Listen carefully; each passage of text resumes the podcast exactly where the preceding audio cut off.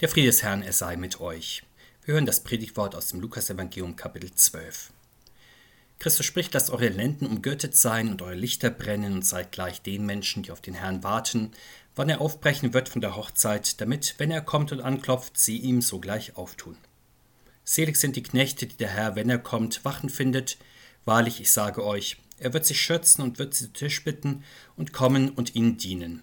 Und wenn er kommt in der zweiten oder in der dritten Nachtwache und findet so, selig sind sie. Das sollt ihr aber wissen, wenn ein Hausherr wüsste, zu welcher Stunde der Dieb kommt, so ließe er nicht in sein Haus einbrechen. Seid auch ihr bereit, denn der Menschensohn kommt zu einer Stunde, da ihr es nicht meint. Herr, segne deine Worte an uns. Amen. Ich weiß nicht, wie Sie es heute am Altjahresabend halten, ob Sie zeitig ins Bett gehen oder bis Mitternacht aufbleiben. Wie aufregend war das doch in Kindheitstagen, als man an Silvester das erste Mal ganz lange aufbleiben durfte. Das Essen musste spät angesetzt werden, Spiele, vielleicht auch der Fernseher halfen dabei, die Zeit zu überbrücken. Es wurde viel Licht angeschaltet, um die Müdigkeit zu vertreiben und nicht schläfrig zu werden. Dann war es endlich soweit, die letzten Sekunden des alten Jahres wurden gezählt, dann lautes Krachen von draußen, freudige Aufregung drin. Das neue Jahr war da, darauf vielleicht noch ein Glas und gute Wünsche. Dieses Jahr fallen Corona-bedingt die großen Feierlichkeiten sowieso ins Wasser. Auch mancher glamouröse Jahresrückblick fällt eher karg aus. Manch einer will dieses Jahr besonders schnell hinter sich zurücklassen. Dieses scheußliche, schreckliche Jahr, wie es immer wieder einmal genannt wird. Umso sehnsüchtiger warten viele darauf, dass 2021 wieder ein normales Jahr wird, dass Impfstoffe zur Verfügung stehen, dass Kindergärten und Schulen wieder öffnen, Museen und Bäder, Geschäfte und Bibliotheken, dass Krankenhäuser und Pflegeheime ihre Besuchszeiten normalisieren, Menschen sich ohne Einschränkung besuchen und in Urlaub fahren können und Vereine ihre Aktivitäten wieder aufnehmen können. Worauf aber warten wir als Christen im Fluss der Zeit? Unser Predigtwort spricht nicht nur von einem Jahreswechsel, es kreist um den ganz großen Wechsel von dieser Welt zur neuen Welt Gottes, von dieser Zeit zur Ewigkeit, vom irdischen zum himmlischen Leben. Wie erwartet man nun dieses Ereignis? Wie bereitet man sich darauf vor, als Einzelperson, aber auch als Familie, als christliche Gemeinde insgesamt? Der Herr Christus macht das in zwei kleinen, einfachen Gleichnisgeschichten deutlich. Das fällt auf, weil wir Menschen uns ja nicht selten an den Wendepunkten und Bruchstellen des Lebens den Kopf zerbrechen. Manch einem wird schon beim Jahreswechsel mulmig zumute, bei einem Millennium überfallen nicht wenige Menschen regelrechte Beklemmungen. Wie viele Gedanken machen wir uns oft über unser persönliches und familiäres Wohlergehen, über die Zukunft der Kirche, die Zukunft unseres Landes und unserer Welt. Wie erst wird es dann am letzten Abend unseres Lebens sein, ja am Altjahresabend dieser Welt? Jesus spricht von diesen Tagen nun ganz schlicht und zugleich sehr hoffnungsvoll. In der Geschichte von der fröhlichen Heimkehr des Hausherrn und von der Abwehr des nächtlichen Diebes. In diesen Gleichnissen zeigt er uns, dass wir höchst gespannt auf seinen großen Tag warten sollen. Unsere ganze Aufmerksamkeit soll ihm und seiner Ankunft gelten. Der Herr möchte also die Sein wach und einsatzbereit vorfinden, so wie ein Herr sein Haus bei seiner Rückkehr nicht verschlossen vorfinden will, gerade dann nicht, wenn er in festlicher Stimmung von einer Hochzeit etwa nach Hause kommt, um dann zu Hause weiter zu feiern. Er möchte dann nicht erst lange klopfen und warten, bis die Diensthabenden vielleicht aufwachen, bis sie geruhen, schlaftrunken aus ihrem warmen Bett zu kriechen, sich verträumt anziehen, mühsam Feuer machen und Lichter entzünden, sich in Wuschelkopf, Hausschuhen und schlecht sitzender Kleidung langsam zum Tor begeben und aufschließen. Das wäre ja das Gegenteil von Bereitschaft auch das Gegenteil von bereiter Freude über das Kommen des Herrn. Umgekehrt, wie gut ist es, wenn die Diensthabenden selbst zur Zeit der größten Schläfrigkeit von 21 bis 24 Uhr, von 0 bis 3 Uhr auf ihrem Posten sind. In Dienstkleidung gestiefelt und gespornt, gerüstet und einsatzbereit, auch in einer schon vorbereiteten Umgebung, in einem erleuchteten und gereinigten Haus mit einem gedeckten Tisch, in dem Menschen mit gespannten Herzen und voller Vorfreude warten, Da braucht der nächtliche Heimkehrer nicht lange klopfen, nicht lange stehen, ihm wird sogleich aufgemacht. Alles ist bereit für seine Ankunft. Er kann sich an den gedeckten Tisch setzen, er kann das vorbereitete Nachtmahl genießen, auch wenn es sehr spät in der Nacht ist. Vor Freude über die Wachsamkeit seiner Belegschaft wird der Chef sie vielleicht sogar kurzerhand zum Abendessen einladen.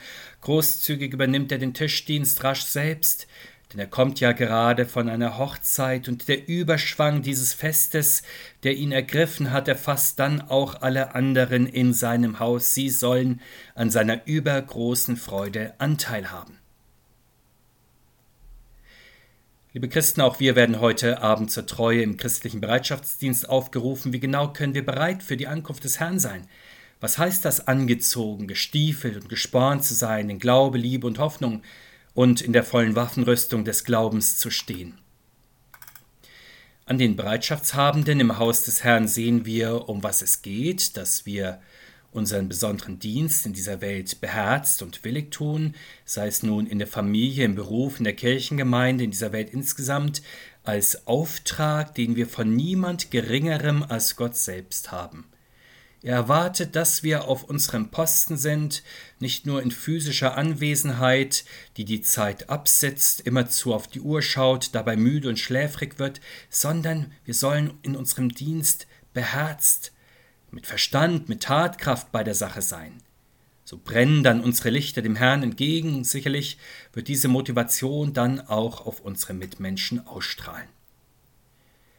Damit nun ist die große Herausforderung unseres Lebens beschrieben, dass wir unseren Platz in dieser Welt vollumfänglich ausfüllen.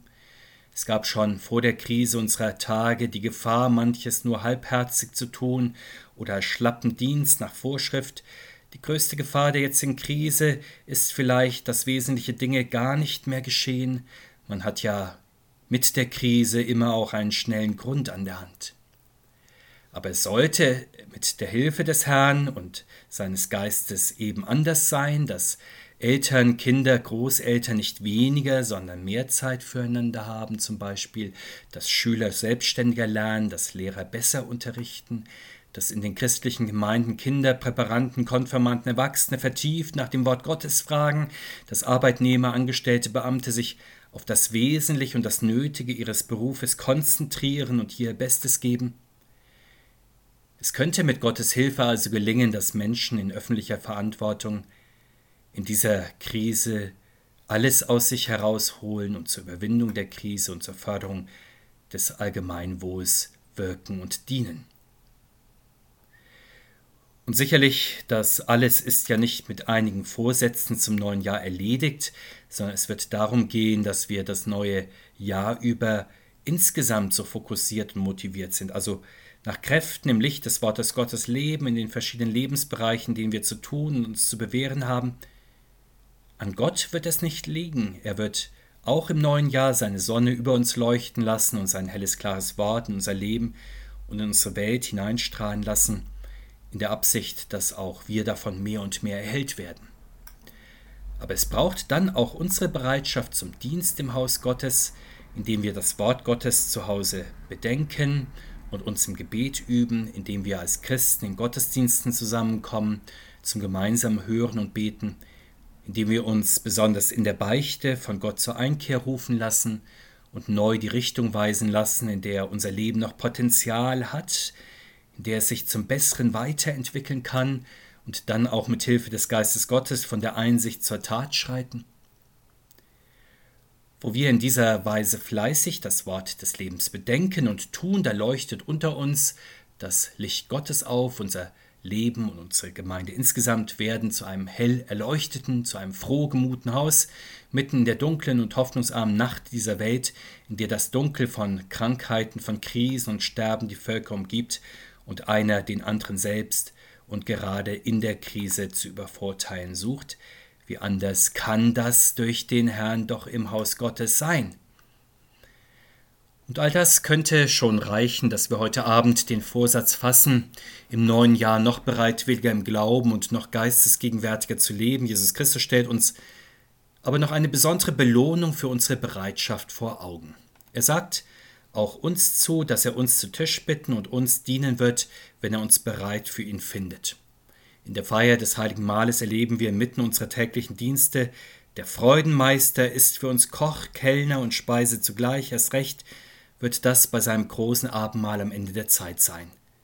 Bei der fröhlichen Fest- und Tischgemeinschaft im Himmelreich wird Gott uns eine himmlisch gestaltete Umgebung bereitet haben und uns in Ewigkeit mit Licht, Leben und Freude dienen.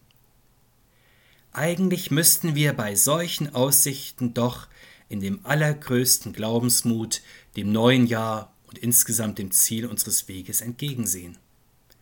Aber bis es soweit ist, gilt es, sich bereit zu halten und beim bereitwilligen Warten zwei Gefahren zu meiden. Das eine ist die Ungeduld, das andere die Sorglosigkeit. Die Ungeduld rechnet mit dem schnellen Kommen des Herrn vielleicht gleich in der ersten Nachtwache von 18 bis 21 Uhr und daher mit einem kurzen und leichten Dienst. Wie schlapp und schläfrig werden auch heute die Christen, wenn es länger dauert und der Dienst kein schneller, leichter Ritt ist, sondern sich in der Nacht dieser Welt und des eigenen Lebens mühsam gestaltet. Die zweite Gefahr des christlichen Lebens ist die Sorglosigkeit. Manch einer denkt, das dauert noch lange, bis der Herr kommt, er wird wohl erst am frühen Morgen kommen, auf sechs Uhr zu. Ich habe also alle Zeit der Welt, bis dahin kann ich noch schlafen oder es mir in dieser Welt wohnlich einrichten, mit allen möglichen kurzweiligen Zeitvertreib, mit allen möglichen Sinnesfreuden. Jesus nun warnt vor dieser Sorglosigkeit mit der Geschichte vom Einbrecher in der Nacht. Sein Tag und er selbst kommen wie ein Dieb in der Nacht, so sagt er.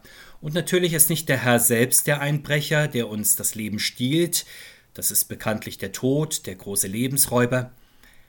Aber Jesus kommt sozusagen im Gefolge, so wie die Polizei, die dem Dieb auf den Fersen ist. Im besten Fall kommt die Polizei dem Dieb zuvor, um das Verbrechen zu vereiteln oder das Schlimmste noch abzuwenden. Und deswegen muss der Herr so plötzlich und so unerwartet in dieser Welt und in unserem Leben auftauchen. Er stellt den Räuber auf frischer Tat, um ihm seinen Raub noch zu entreißen.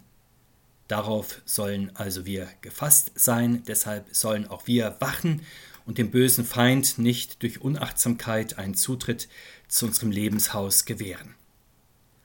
So ist es gut, dass wir uns heute neu auf das große Ziel fokussiert haben, auf Jesus Christus, der gestern, heute und auch in Ewigkeit ein und derselbe ist und der auch im neuen Jahr unterwegs zu uns ist, um in seiner Gemeinde Gemeinschaft mit uns zu haben, ja, der auch irgendwann zu uns kommt, um uns mit sich in die himmlischen Wohnungen zu nehmen.